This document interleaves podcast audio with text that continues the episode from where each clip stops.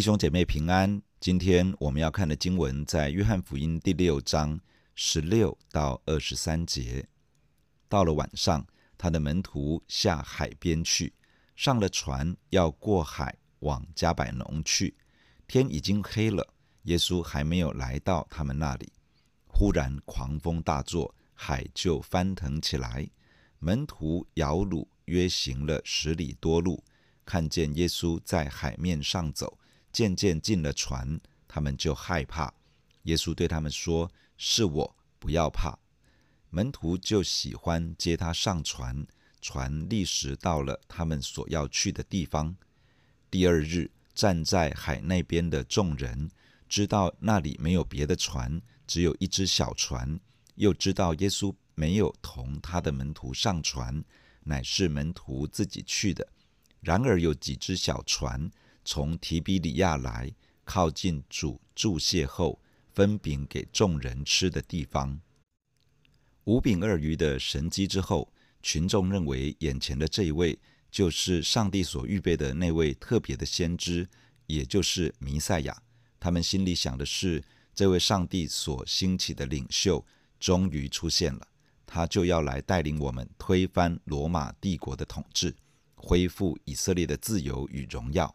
于是他们向耶稣表达，希望他成为以色列的王，起来带领他们。主耶稣拒绝了，他离开他们，准备上山去祷告。天已经晚了，主耶稣先催门徒上船，于是门徒下到海边去，上了船。主耶稣吩咐他们渡海往加百农去，于是他们在黑夜里航行，前往加百农。主耶稣一个人去到山上祷告，没有和他们一起坐船前去。做王表示可以拥有权柄，可以拥有资源，可以有更多的机会做自己想要完成的事情。对于服侍主的人而言，这里有一个严重的试探：权柄与资源是要完全用来服侍上帝，成就天父带领要完成的使命呢？还是用来满足自己的欲望，成就自己的野心呢？对于这些群众而言，他们厌倦了被外族人统治，他们想要挣脱这一切。事实上，他们从心里面就没有想要被谁约束，没有想要服在哪一个权柄之下。因此，当他们说想要耶稣做王，他们并不是真的要降服于耶稣的权柄之下。让耶稣来带领他们的人生，反而他们想要指挥耶稣来满足他们里面的期待。对于一个服侍主的人而言，当有人自动送上权柄和资源，只是希望你照着他们所期待的去做，你的反应会是什么呢？选择满足人心，可能失去对神单纯的敬畏与顺服；选择满足上帝。可能无法完全保有人对我们的支持，我们的选择会是什么呢？主耶稣选择不进入这样的试探，他宁可保持对天父的单纯，选择单单让天父带领他所要做的一切。他离开这群想要掌控他、指挥他的人，去到天父面前，进入到他的同在，寻求他的面。门徒要从伯赛大这个地方渡海前往加百农，船要出发了。主耶稣并没有来与他们会合。门徒开船了，在黑暗中航行。突然间，狂风大作，海浪翻腾。加利利海，也就是提比里亚海，是以色列境内的第二大内陆湖。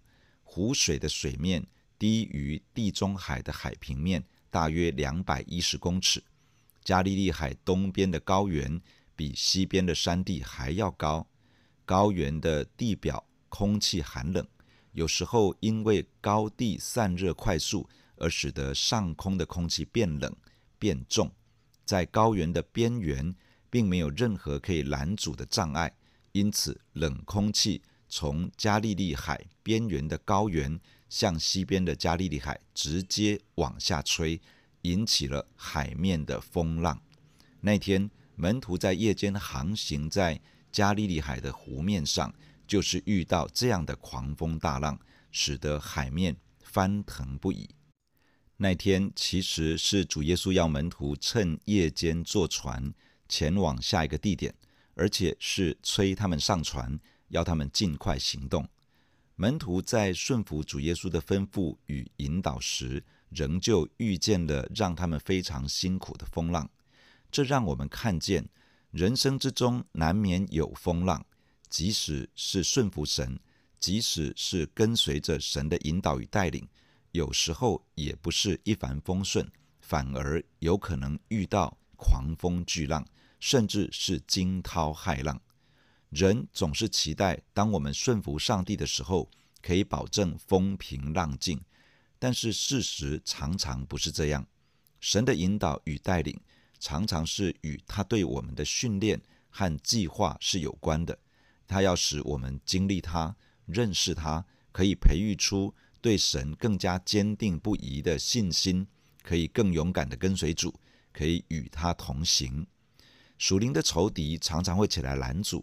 使我们落入到惧怕、恐慌之中，而不敢继续跟随下去。因此，一个顺从神引导的人，往往也会面对困难与风浪。但是，既然是按着神的引导与带领而行，主就会有相对应的恩典临到我们。他的恩典总是会够我们用。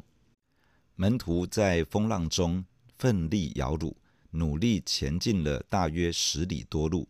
这个距离大约是五到六公里左右，他们可能已经过了一半的行程，也无法回头了，只能够继续往前进。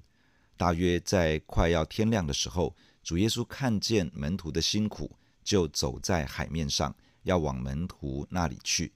在靠近门徒所坐的船时，门徒看见行在海面上的耶稣，心里十分害怕，以为看见了鬼怪。就大叫起来，主耶稣连忙对他们说：“是我，不要怕。”在马太福音十四章记载了这件事情，提到彼得回应耶稣说：“主，假如是你，请你叫我从水面上走到你那里去。”主耶稣说：“你来吧。”于是彼得从船上下去，在水面上行走，走向耶稣那里。然而风浪甚大。彼得的注意力从耶稣转向了风浪，心头一惊，就开始往下沉。彼得在惊吓中大喊：“主啊，救我！”主耶稣立刻伸手拉住他，把他救起来。主耶稣拉着彼得一起上了船，风浪就平息了。主耶稣对门徒说：“是我，不要怕。”“是我”在原来的文字是“我是”。这是从旧约出埃及记的第三章开始，上帝自我启示的名字，也就是耶和华。主耶稣在这里告诉门徒，他就是那位创造天地万有的耶和华。我是。他既然是创造世界的主宰，他也就能够超越他所创造的世界，超乎在自然律之上。他既然是创造的主，他也必然是掌管风浪的主。他既然是掌管风浪的主，他也必然是能够平息风浪的主。是这位主发出的话语，说：“不要怕。”他吩咐门徒在风浪中不需要害怕，在困难环绕的时刻要拒绝惧怕，要甩开恐惧，因为即便是狂风巨浪，即使我们感到无法控制，他也没有失控，他仍旧掌管一切。他必定能够带领我们安然度过。当门徒看见迎面而来的主耶稣，确认是主行在海面上，他们就欢喜快乐地接他上船，船就立刻到了门徒所要去的地方。原本门徒行进了大约五六公里，这大概是旅程的一半左右。现在因着主耶稣上船，船就立刻抵达目的地。这是一个明显的神迹，在旧约当中曾经记载，有时圣灵将某些先知从一个地方瞬间带到另外一个地方。在新约圣经的使徒行传也有这样的例子。主耶稣与门徒很可能是因着圣灵的帮助，从旅程的一半瞬间超越了时间空间的限制，立刻抵达了他们所要去的地方。跟随耶稣的门徒接待主耶稣，超自然的恩典就伴随在门徒的身上。彼得可以行在水面上，呼求耶稣的拯救，拯救就临到；风浪可以平息，时间、空间，也就是自然界的限制，可以被缩短与跨越。当我们顺服神的引导与带领，邀请主耶稣参与在我们所行的路上，我们可以期待。神以超自然的大能围绕我们，我们可以经历他奇妙的作为。主耶稣与门徒抵达了目的地，而那些经历五饼二鱼神迹的群众，他们知道在当地只有一艘小船，门徒驾船而去。他们也知道耶稣没有跟门徒一起出发，但又找不到耶稣，他们正在纳闷，这到底是怎么一回事？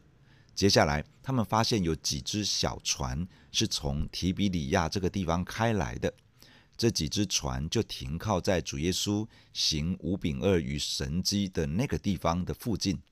于是，群众当中有一些人就搭乘这几艘小船出发，前往加百农，尝试想要寻找耶稣。很显然的，虽然主耶稣拒绝他们做王的提议，他们仍不死心。想要继续尝试，约翰福音六章后面的经文，就是当他们与耶稣再次相遇之后，他们与主耶稣之间的对话。弟兄姐妹，让我们一起来到神的面前来祷告。亲爱的主，我们感谢你透过今天的经文来对我们的心说话。主啊，我们在跟随你的路上，我们一路的跟随，不断的学习。主啊，我们承认有的时候我们会遇到一些的风浪。是超过我们所能够掌握的，是超越我们的能力的。主啊，我们承认，有的时候我们真的是被惧怕抓住了。有时候我们在担心、焦虑、在恐慌的当中。谢谢主，当门徒在风浪之中，你靠近他们，告诉他们说：“是你，不要害怕。”亲爱的主啊，你帮助我们，帮助每一个弟兄姐妹身处风浪、身处一些的熬炼之中。落在焦虑、紧张、害怕里面的，主啊，让每一个这样的弟兄姐妹也可以听见你的声音，对我们说：“是我，不要怕。”主啊，你是那位创造天地万有的主。当你允许风浪临到，当我们来仰望你的时候，主啊，你既然是创造天地万有的主，你就能够超越在天地万有之上。主啊，你是那位掌管风浪的主。你就能够平息风浪，亲爱的主啊，你保守每一个神的儿女，在风浪中可以经历有一位全能的主宰来靠近我们，赐下平安，而且为我们平息风浪。因为你从来没有失控，你仍旧掌管一切。亲爱的主啊，帮助我们在面对挑战风浪的当中，不论是家庭的问题、职场、学校或者各式各样的遭遇。主帮助我们，没有忘记要接待你进到我们的船上，没有忘记接待你要进到我们的生命当中，没有忘记接待你进入到每一个领域的里面。主要帮助我们在当中可以经历到你大能的保守。